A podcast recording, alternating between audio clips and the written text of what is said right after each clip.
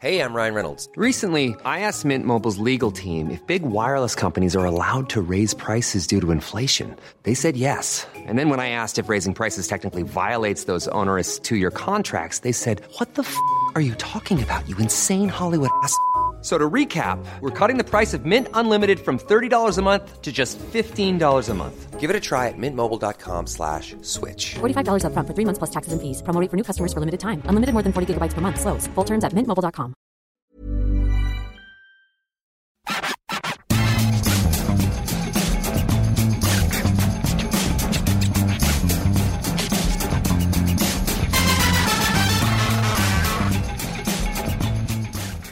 Salut à tous, je suis Maxime Dupuis, bienvenue en direct du Stade de France pour le FC Stream Team. Je suis avec Cyril Morin et on va parler de quoi Cyril évidemment? De ce magnifique euh, match euh, France-Croatie et cette défaite des Bleus 1-0 euh, à Saint-Denis, penalty de Modric. on va parler de beaucoup de choses parce que ce rassemblement de juin aura été pourri, on va le dire Maxime. Aucune victoire des Bleus. Donc notre premier sujet dans ce FC Stream Team, il sera très simple. Est-ce que ce mois de juin est un fiasco pour les Bleus? Ouais, parce que comme tu as dit, il n'y a pas eu grand-chose, mais il y a beaucoup de choses à dire. Euh, quatre matchs en victoire, deux défaites au Stade de France et une première depuis, euh, depuis 2015, deux défaites de suite, deux matchs de suite au Stade de France. Donc c'est vrai que c'est vraiment pas terrible. On va tirer le bilan qui sera pas flamboyant collectivement et individuellement l'image de ce soir, puisqu'on va parler des notes que tu as données euh, sur eurosport.fr. L'article est retrouvé sur eurosport.fr. Et on va appuyer sur quelques joueurs, notamment dans le cas Kylian Mbappé. Absolument. Et on terminera cette émission on va parler du cas Didier Deschamps aussi euh, dans des conditions un peu particulières personnellement pour lui euh, et un rassemblement qui ressemble comme un coup d'épée dans l'eau. Euh, on ne sait pas vraiment s'il a appris beaucoup de choses sur ce rassemblement, sans doute que oui, mais bah, est-ce qu'il est un petit peu coupable et est-ce qu'il faut s'inquiéter aussi pour Didier Deschamps dans les mois qui viennent et pour les mois qui viennent chez les Bleus? On parlera du système aussi. Exactement. Si la configuration à 3-4-3 a pris du plomb dans l'aile avec ce rassemblement parce qu'on ne l'a pas beaucoup vu pour les raisons qu'on expliquera dans la troisième partie de l'émission. Le podcast du FC Stream Team est à retrouver tous les vendredis, mais ce soir, on est lundi. On fait une exception pour les Bleus euh, sur toutes les bonnes plateformes d'écoute. Et évidemment, si vous voulez voir les meilleurs moments de cette émission, rendez-vous sur eurosport.fr pour voir les vidéos. Il a été long ce rassemblement, il a été très long. Euh, c'était le plus long historiquement d'une euh, équipe de France hors grande compétition, évidemment. Alors, la Ligue des Nations, vous me direz, c'est une compétition. Oui, mais c'est une petite compétition qui est extrêmement mal placée euh, cet été, puisque il aurait dû y avoir la Coupe du Monde, vous le savez, elle est en automne. Donc, il y a eu quatre matchs. Quatre matchs en très peu de jours. Ça avait commencé le, le 3, on est le 13, quatre matchs, zéro victoire.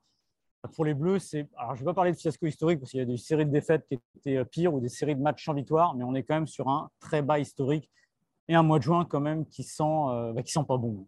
Ouais, qui sent pas bon parce qu'il n'y a presque aucun point positif, même individuellement. Euh, on pourra ressortir peut-être les cas Chouameni et Nkunku qui ont marqué des points ou qui ont confirmé pour, pour Chouameni, mais et collectivement et individuellement, on a vu très peu de choses. on a vu parfois des bleus sans caractère, alors que ça les caractérisait quand même souvent, même s'il y a eu des, des, des, des, résultats inversés. Mais il n'empêche, on n'a pas reconnu les champions du monde, tout simplement. Et ça dit beaucoup aussi de l'absence des joueurs euh, cadres. Je sais que ça te tient à cœur, Maxime. Euh, bah, sans Varane, sans Pogba, sans Kanté. Évidemment que ces Bleus ne sont pas les mêmes. Et là, il y a un vrai gap de niveau avec euh, ceux qui ont joué pendant ce rassemblement. Didier Deschamps, début de rassemblement, avait expliqué qu'il n'avait jamais vraiment trouvé la bonne formule dans ce mois de juin. Dans ces mois de juin, vous savez, où il n'y a pas de compétition internationale type Euro et Coupe du Monde des matchs de fin de saison. Parfois, c'est des matchs de qualif, mais c'est des matchs où bah, les joueurs ont un peu la tête ailleurs. Euh, cette saison a été particulièrement éprouvante pour les joueurs, puisque euh, déjà, il y avait eu l'Euro, quand même, il faut le rappeler, à la saison dernière. Donc, il y a une coupure qui est un peu particulière l'été. Et puis, euh, on a vu des joueurs qui ont dépassé allègrement les 50, 55 matchs. Guy Stéphane avait rappelé après le match contre le Danemark que 55 matchs, c'était dans une saison et pour un joueur une, un seuil important qui peut déclencher des blessures. Les blessures, les Bleus les ont eues euh, bah, il y a eu Koundé qui jouait blessé euh, ce soir, on l'a appris après le match.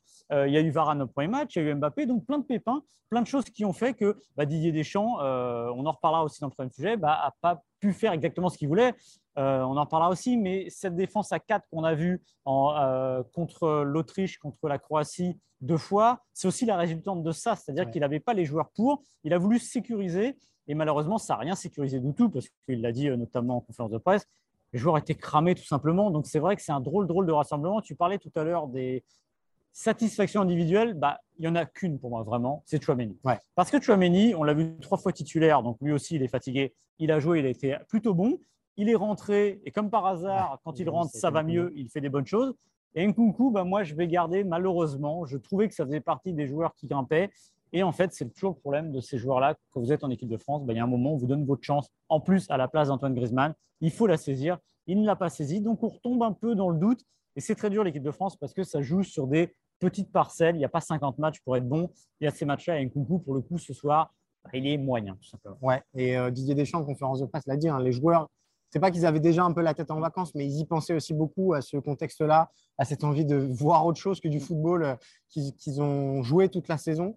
Euh, pour moi, c'est aussi un fiasco total parce que euh, Didier Deschamps part avec une liste qui finalement euh, ne lui sert à rien, entre guillemets, dans le sens où il prend sa liste, notamment avec Jonathan Klaus, pour jouer avec trois défenseurs centraux et avoir ces fameux pistons qui ont été les satisfactions euh, de l'automne 2021. Finalement, euh, et il l'a très bien expliqué au micro de l'équipe juste après, il ne peut pas utiliser Jonathan Klaus à partir du moment où il repasse à 4 derrière. Donc en fait, sa liste, elle, est quasiment caduque au moment où les absences de Varane euh, l'absence de Varane est confirmée et même les absences de, Pogba et de Kanté, puisqu'il l'a expliqué.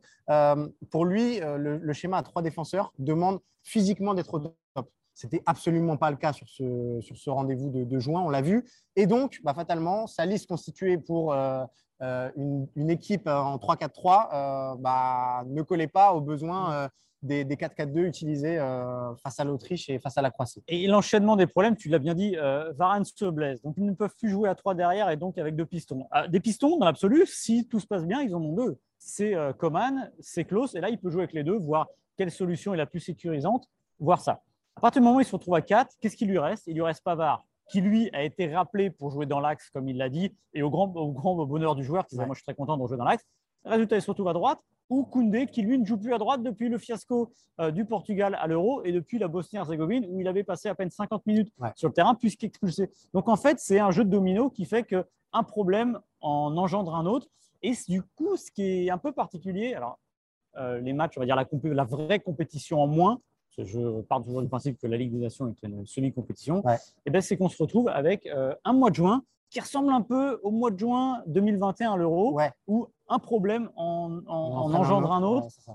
Et c'est ça qui fait bizarre. On a l'impression que du coup, Deschamps manque de solution au bout d'un moment. Ce qui est aussi terrible, Maxime, sur le, le bilan global, on a l'impression que les Bleus sortent presque plus confus de ce rassemblement de juin, avec les idées moins claires sur ce qu'ils sont et ce qu'ils sont capables de faire que euh, juste avant.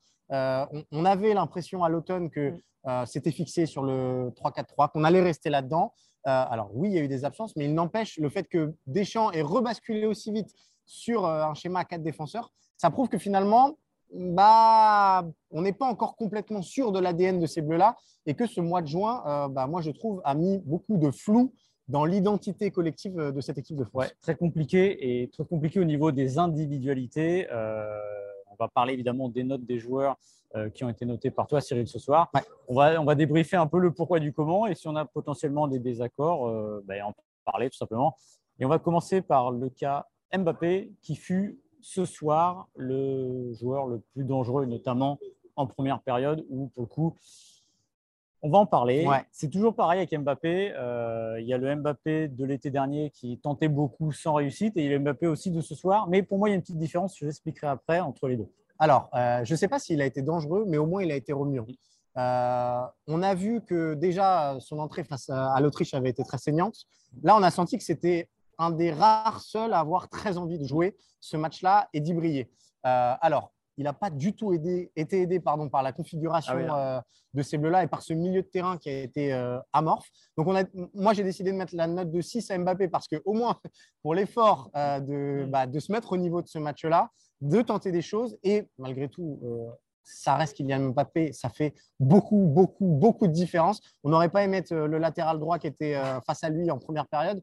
Donc voilà, il y, a- aussi du déchet, on ne va pas se mentir, euh, euh, un petit déficit de, finition. Mais euh, de la première à la dernière minute, ça a été celui qui a été le plus remuant et qui s'est le plus activé pour que les Bleus ne, restent pas sans réaction face à un scénario du match qui, bah, les a pas forcément aidés à se. aurait dû les aider à se révolter, mais ça n'a pas du Ouais. tout été le cas sans, sans Mbappé. Euh, pour ceux qui d'entre vous qui nous suivaient régulièrement, euh, vous savez qu'on n'avait pas forcément, et moi le premier, était tendre avec Mbappé l'année dernière à l'Euro, parce que je trouvais justement qu'il y allait toujours par la solution individuelle, alors qu'il y avait d'autres solutions qui, qui se, se prêtaient, qui potentiellement pouvaient aider les Bleus dans leur configuration. J'ai une autre vision de son match euh, de ce soir. Alors oui, il a fait beaucoup de choses seul, mais le problème c'est que là, il n'y avait pas de solution autour de lui. C'est que Benzema n'y était pas, Nkunku était trop neutre. Moi, j'ai un regret quand même. Alors comme tu l'as dit, ce qui était assez dingue en première période, c'est qu'en gros, euh, il était face à son latéral et dès qu'il accélérait, le pauvre ne suivait pas. 9 fois sur 10, ça ne donnait pas grand-chose, mais au moins, il le poussait à bout, il tentait d'y aller. Et il y avait au moins cette, euh, cette volonté d'y aller qu'on retrouvait nulle part. Parce que si Mbappé ne bouge pas en première période, il n'y a absolument rien. Le milieu de terrain à 3, Rabiot, Camara, euh, Guendouzi, c'est je te donne le ballon, tu me donnes le ballon, je te donne le ballon, tu me le redonnes. Et ça va jamais vers l'avant parce que ça manque de lion. Alors ce lion, il a essayé de le créer un peu artificiellement en poussant à fond. Moi, j'ai quand même un regret sur cette configuration à- au trio. C'est que le, on a déjà vu un 4-3-3 avec Deschamps, évidemment, c'était la, la- la configuration technique de l'Euro. On avait souvent euh, Griezmann qui était très excentré sur le côté droit.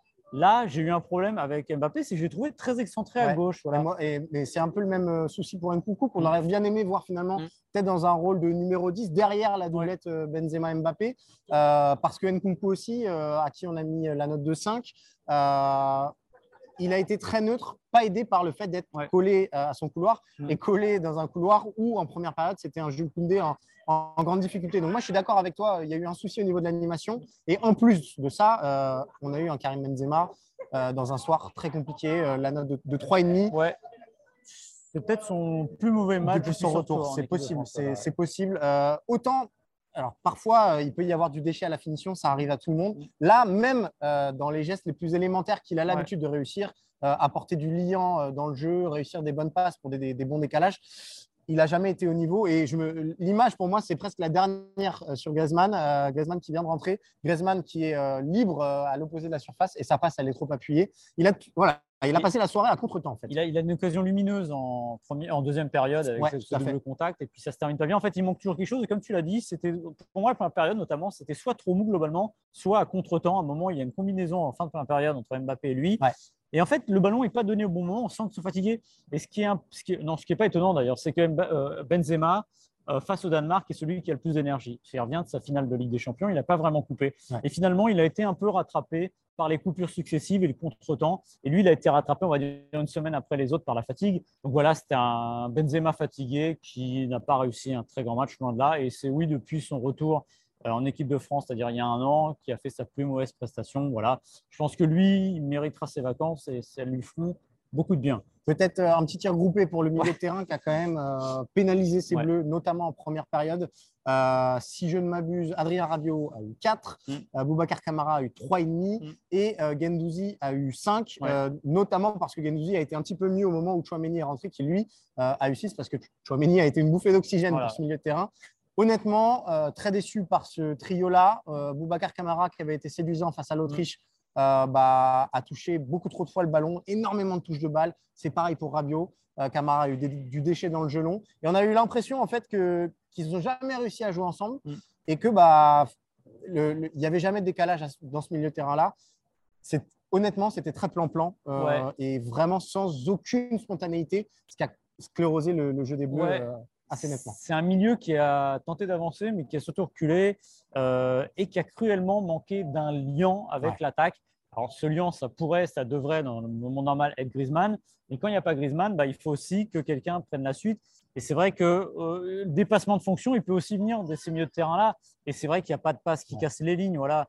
Euh, ce- alors, il y a, ici, il y a quand même Camara qui tente d'allonger, mais Mais, ce soir, ouais, il n'avait pas de réussite dans le jeu de long. Euh, Konaté qui avait réussi ça contre euh, le- je contre l'Autriche, ouais, la- terrible. Là, ce soir, bah, c'était pas ça. Euh, J'ai eu l'impression de revoir le milieu de terrain qu'on avait vu face à la Croatie lundi dernier, c'est-à-dire le milieu de terrain qui tourne en rond Qui et qui, ouais, qui ronronne et qui va tenter de trouver le décalage, mais sans jamais vraiment le chercher, parce que comme il n'y a pas d'élimination ou par la passe ou par le dribble, bah, en face, la, la Croatie jouait dans un fauteuil. et très peu de projection aussi, parce Ouais. qu'on sait, on sait, ça peut aussi euh, fonctionner Mm. comme ça. Euh, et honnêtement, la façon, enfin la rentrée d'Aurélien Chouameni pour ça Mm. a apporté tout ce qu'on n'a pas vu en première période, à savoir juste de la verticalité et des passes vers l'avant, et ça a fait un bien fou euh, ces bleus. dernier petit mot, Maxime, peut-être sur bah, l'homme qui a reçu la, la moins bonne note euh, de, de- sur Eurosport.fr. C'est Jules Koundé, euh, noté 3 sur 10. Bon voilà, va falloir arrêter euh, Dédé, si tu, si tu nous écoutes, va falloir arrêter d'utiliser Jules Koundé Ouais. comme latéral droit. Alors, il l'a expliqué, c'était aussi une situation un petit peu particulière. Jules Koundé euh, était blessé et va se faire opérer dans les jours qui viennent. Euh, il voulait aussi préserver Pavard, mais, mais euh, ne plus faire jouer Jules Koundé en tant que latéral droit, ce n'est pas son poste et ça s'est encore vu de manière ouais. très nette ce, le, ce lundi. le faire jouer et le faire sortir à mi-temps parce qu'il est blessé, c'est embêtant. Quand même. Ouais. Si vraiment euh, il le savait, je trouve que bon, euh, c'est, je vois pas bien, je comprends pas bien. Euh, pour ce qui est de Koundé, oui, à droite, on voit que ça va pas. En fait, il était. Alors, évidemment, la blessure, ça a aussi. ça- qu'on a cet élément-là de réflexion, on se dit aussi que oui, il n'était pas à 100%. C'était compliqué. Mais c'est quand même un joueur qui est trop neutre, de toute Ouais. façon. Euh, le match au Port- France-Portugal à l'Euro 2000, 2000, je vais dire 2012, 2021, pardon, c'est- j'inverse un et deux. Euh, ça va pas. Alors, il y avait Tolisso devant lui. On avait dit que Tolisso l'avait pas aidé. Tolisso au couloir, ça marche pas. Ça n'avait pas fonctionné. Il rejoue contre la Bosnie. Il réussit à se faire expulser sur une faute qui était vraiment, vraiment évitable. Là, contre euh, la Croatie, c'est un match, mais d'une neutralité absolue. Ouais. Nous, en plus, on voyait, parce qu'en première mi-temps, on est face euh, au couloir droit des Bleus. Et je le voyais qui était là. Il est là sans être là. Voilà. Donc, en fait, c'était non pas un point mort, mais il ne servait à rien dans l'animation. Au moment où les Bleus, comme les Bleus ont été vite menés, les Bleus se sont vite euh, retrouvés en position de devoir faire le jeu. Et pour le coup, ils n'aidaient pas. Donc, en effet, il faut arrêter avec ça. Et il va falloir trouver une solution. Autant la, Mercato. l'asymétrie euh, qu'aime Didier Deschamps, Ouais. à, à savoir mettre un milieu central parfois sur l'aile gauche, euh, peut fonctionner euh, dans un système Ah ouais. hybride. Là, en, en- en défense, c'est pas possible et il faut vraiment euh, arrêter ces, ces- ces expérimentations-là. Sinon, il faut Et- demander à Lyon Thuram de Ouais, essayer, mais là, ça. ça. va être euh, Non, mais c'est terrible parce que même euh, Benjamin Pavard, qui n'a pas fait pourtant une rentrée euh, incroyable, hein, euh, bah, le contraste, il est saisissant. Il y a un joueur qui est habitué à, à ce poste-là, même si ce n'est pas son préféré, et euh, qui apporte beaucoup plus. Donc, cette expérimentation-là, il faut s'arrêter là. Et surtout, Jules Koundé, il est excellent quand il est dans une défense à Mm. 3, le troisième défenseur euh, central à, à droite. Mais latéral, c'est trop compliqué. Mais c'est vrai que quand vous prenez la, la défense, on va dire la défense type entre guillemets des Bleus de ces dernières semaines, euh, Théo Hernandez, Lucas Hernandez, Varane, euh, Jules Koundé et donc à droite ou Coman ou Klaus. Regardez les matchs qu'on a joués, c'est, ils n'étaient jamais là. On a, enfin, les Bleus n'ont pas pu utiliser ça comme ils voulaient, donc euh, je pense pas que ce soit un rassemblement, un rassemblement pour rien, parce qu'en fait les, les, les équipes, c'est pas les équipes qui perdent des points en gagne, c'est souvent les joueurs. Et c'est vrai que pour ceux qui ont une fesse entre guillemets entre deux, c'est pas évident. Euh, ils auront deux matchs pour se refaire. Euh, et c'est sûr que le mois de septembre va compter double dans l'esprit de Didier Deschamps. Ouais. Et Didier Deschamps, on va y venir pour le troisième sujet. On va parler de son système et on va parler de lui parce qu'il n'est pas forcément complètement irréprochable aussi sur ce rassemblement. Alors, il y a eu aussi, on sait que c'était un Ouais. rassemblement difficile. Il a perdu son papa, il n'était pas là au début. Ça a été un- une période sans doute difficile et qu'il voudra sans doute oublier. Après, quand il est revenu, c'était aussi compliqué parce que évidemment, il n'y avait plus de, de, de Varane et de compagnie et bah, il n'a pas fait ce qu'il voulait, mais il n'a pas trouvé non plus ce plan B parce que c'est la vie d'un sélectionneur aussi de trou- devoir trouver un plan B quand le plan A ne fonctionne pas. Moi, moi, j'ai eu l'impression de revoir euh, le Didier Deschamps de l'Euro un petit peu, qui se Mm. débat avec euh, les éléments extérieurs et qui, du coup, bah, jongle avec des choses qu'il ne possède pas totalement et se retrouve euh, bah, le, voilà, euh, le, le cul entre Ouais. deux chaises, euh, pour, euh, pour, si tu me passes l'expression, Maxime, passe. à, devoir, à devoir utiliser des joueurs pas à leur bon poste ou en tout cas à ne pas pouvoir aller au bout de ses idées. Et ça, pour un sélectionneur, c'est très frustrant. Et il, il s'est aussi un petit peu inclus dans l'eau. Tu l'as dit, Maxime, il a parlé de la sale période qu'il avait vécue aussi de manière personnelle.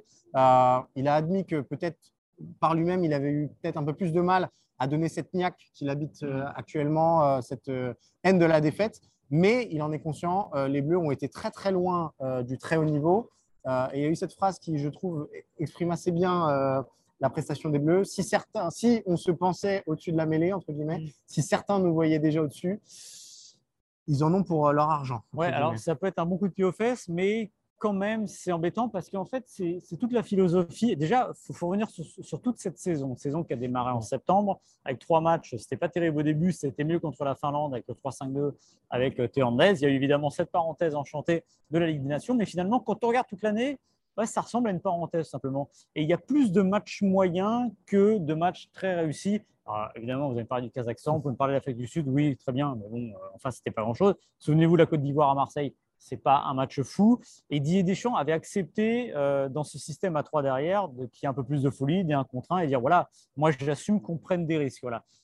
Ce qui m'aura ennuyé euh, dans ce mois de, de juin, et tu l'as dit tout à l'heure, c'est la répétition un peu avec l'euro. C'est-à-dire que quand les choses commencent à dérailler, même si à l'euro, je trouve que elle déraille. Il y a évidemment beaucoup de blessés parce qu'on se souvient qu'entre la préparation et l'Euro, il va y avoir huit joueurs qui vont se blesser à un moment. À l'Euro, je pense qu'il est un peu plus coupable parce que contre la Hongrie, il change des choses, qu'il a il n'y a pas lieu de changer. C'est-à-dire ça a bien marché contre l'Allemagne. Je pense qu'il peut continuer et peut-être se dire qu'après, il changera.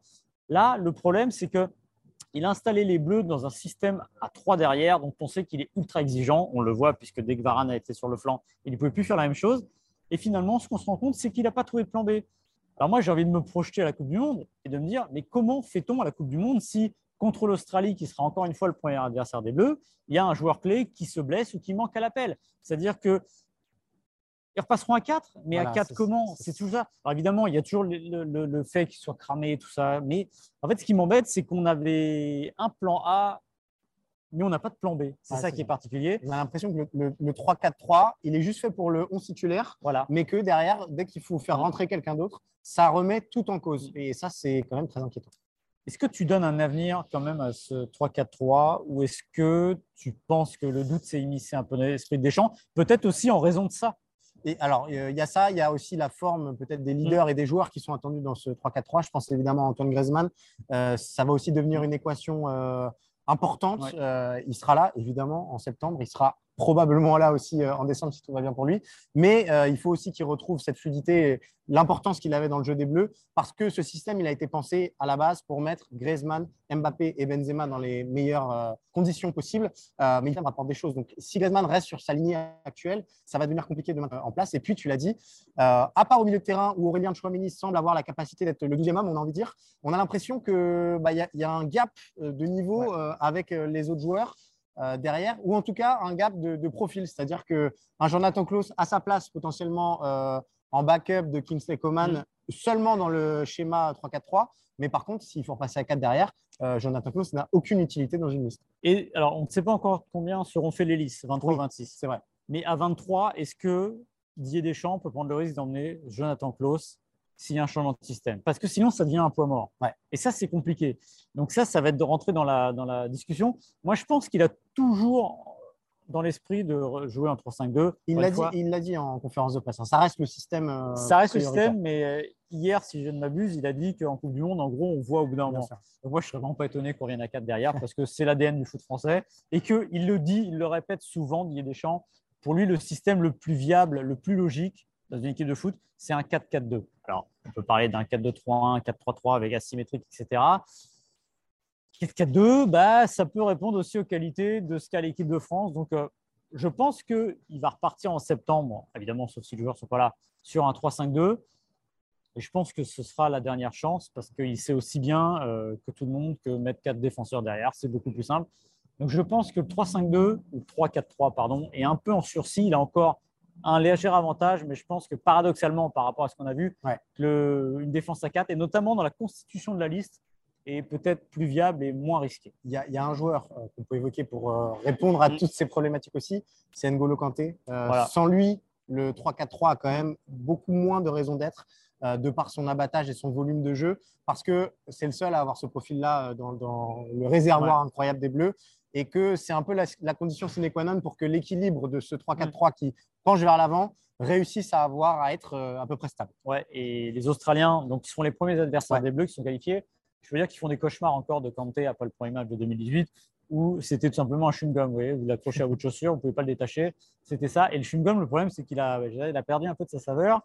Et que tu parlais du 12e homme Chouameni, moi j'ai même presque envie d'en parler du 11e parce qu'aujourd'hui, je pense que Kanté manque trop de matchs. Kanté, c'est une, condition physique qui est un peu euh, bah, qui est altérée et qui est vraiment incertaine. je ne suis vraiment pas étonné que Pogba, Chouameni soit la doublette des Bleus dans un 4-2-3, dans un 4-2-3, un 4-3-3, un 4-4-2 ou un 3-4-3, ça on verra. On a encore cinq mois pour ça et je me demande si la Coupe n'arrive pas trop tôt finalement. Ouais, et on rappelle qu'il n'y aura que deux matchs du coup en septembre. Deux matchs euh, bah, qui feront office de préparation, forcément. Mais ça va venir très, très vite pour les Bleus Oui, parce qu'il faut dire que ça devient presque des matchs amicaux. Ouais. Parce que, alors, l'équipe de France risque quand même quelque chose. C'est une relégation en Ligue B de la Ligue des Nations. Alors, ça serait quand même un peu l'ironie du sort parce que cette Ligue des Nations, il faut le rappeler, a été créée par les diffuseurs pour nous abreuver de gros, gros, gros, gros matchs. Et l'équipe de France qui se retrouvait dans la Ligue B, ce serait assez, euh, assez étonnant. Mais bon, c'est le sport, c'est ainsi. Si on tombe en Ligue B, mais que l'équipe de France gagne la Coupe du Monde, On signe. on peut signer tout de suite. Voilà. Je crois qu'on a fait le tour. On a fait le tour, Maxime. On va aller se coucher. Ouais, pas tout de suite, Voilà. mais Ouais, de suite, évidemment, mais on est sur le Re- chemin, on s'en Voilà, rapproche. exactement. Vous, vous allez retrouver euh, sur le site d'Eurosport.fr les meilleurs moments en vidéo. Il y aura aussi beaucoup euh, d'articles à venir, notamment sur le système, sur DD, euh, sur toutes les questions que pose ce rassemblement. On se donne rendez-vous vendredi pour un Vendredi nouveau pour le FC Stream FC Team. Stream mercredi, il y a un mercredi Mercredi mercato, évidemment, avec, avec Julien Pereira. Voilà. Vous avez parlé de quoi dans cette pièce? Non, c'est encore un peu tôt le lundi soir pour savoir. Ben voilà, on va se quitter. On vous souhaite une excellente euh, soirée, une excellente matinée. Parce qu'après, il y a Ouais. plus de chances que vous nous écoutiez mardi, ouais. en vous levant. Et puis, ben, on se dit à vendredi, évidemment, mercredi pour mercredi Mercato. Salut Salut tout le monde.